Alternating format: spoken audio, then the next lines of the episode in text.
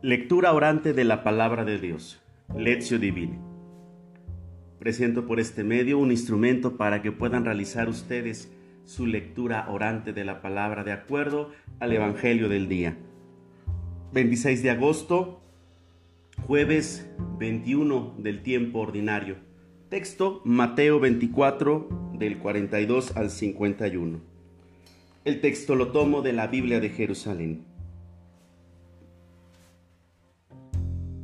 Velen pues, porque no saben el día que vendrá su Señor. Entiéndanlo bien. Si el dueño de la casa supiese a qué hora de la noche iba a venir el ladrón, estaría en vela y no permitiría que se le o que se le metiese por un boquete de la casa. Por eso también ustedes estén preparados, porque en el momento que no lo piensen vendrá el Hijo del Hombre. ¿Quién es pues el siervo fiel y prudente a quien el Señor puso al frente de su servidumbre para darles la comida a su tiempo? Dichoso aquel siervo a quien su Señor al llegar encuentre haciéndolo así. Yo les aseguro que le pondrá al frente de toda su hacienda.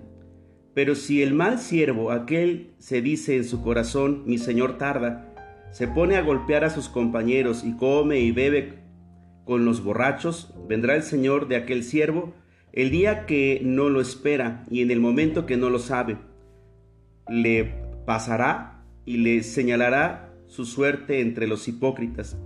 Ahí será el llanto y el rechinar de dientes. Palabra del Señor. Gloria a ti, Señor Jesús. ¿Qué significa velar? Estar despiertos y vencer el sueño. ¿Por qué hay que velar? Porque no sabemos el día que va a venir el Señor. ¿Qué ejemplo pone Jesús? ¿Qué parábola nos presenta con respecto al padre de familia? Si el padre de familia o el dueño de una casa supiera a la hora que va a venir el ladrón, estaría en vela y no dejaría que se le meta por un boquete. ¿Qué puede significar? Que el dueño está atento si sabe a qué horas va a llegar el ladrón para atentar con los que quiere. Y porque los quiere, por eso siempre los va a cuidar. Estará al pendiente de que no le suceda nada. ¿Qué consecuencias saca Jesús? También ustedes estén preparados porque en el momento que menos lo piensen, va a llegar Jesús, el Hijo del Hombre. ¿Cuál es la otra parábola que utiliza Jesús? La del siervo fiel y prudente y la del siervo malo. ¿Por qué siervo fiel y prudente?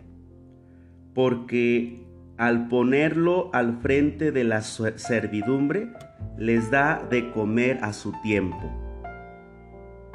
¿Por qué es un siervo malo? Porque dice en su corazón, el Señor va a tardar y en lugar de alimentar, golpea. Él come y bebe con los borrachos. ¿Qué dice Jesús sobre el siervo fiel y prudente?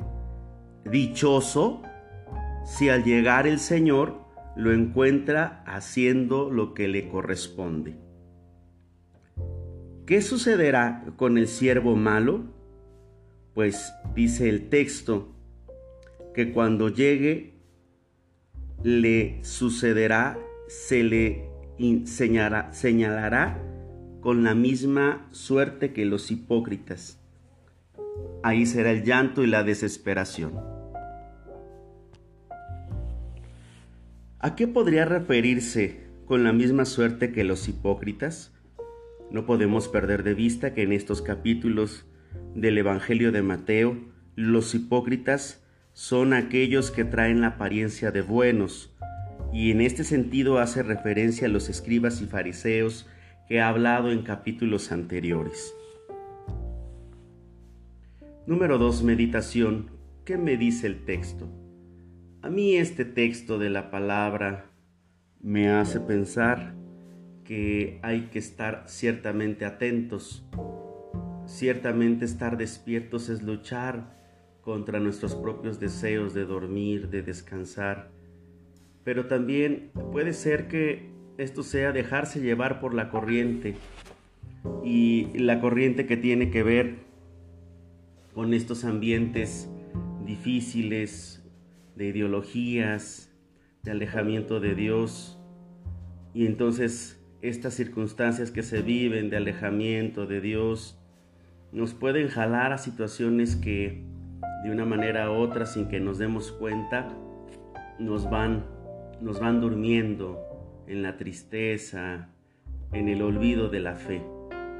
Por eso a mí me hace pensar que mis circunstancias personales, la pandemia, em, mis miedos, mis temores, a lo mejor también mis preocupaciones, mis defectos, mis pecados, pueden eh, en ese sentido llevarme a estar dormido y, también por tanto alejarme, alejarme del Señor. Y cuando quiera que esté, que esté presente o pues a lo mejor eh, pasará eh, sin que yo me dé cuenta por no estar atento. Y por otro lado podemos pensar en el texto también de ese padre de familia, de ese dueño de la casa, pues porque es el dueño, porque es el que ama a la familia, el que la cuida, el que la protege, ahí en el amor es donde encuentra la razón para seguir atento, para seguir en lucha, para seguir en pie. Esto me deja la palabra de Dios. ¿Qué me hace decir el texto? Adiós, Señor, no dejes que mis fragilidades, mis pecados, mis miedos, mis deseos y todas esas realidades me alejen de ti. No dejes que me lleve la corriente de las ideologías y que me separe de ti. Dame la gracia para seguir fortaleciendo mi amor a ti, para que pueda cuidar, estar atento y velar siempre por el bien de la comunidad que me has encomendado. Amén. 4. Contemplación.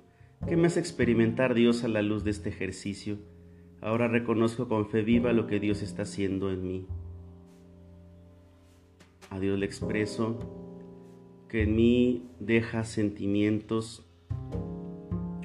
pues, de estar atento, sentimientos de cuidar, aquel tesoro que Él nos ha regalado, la fe en Jesús y la hermosa comunidad cristiana.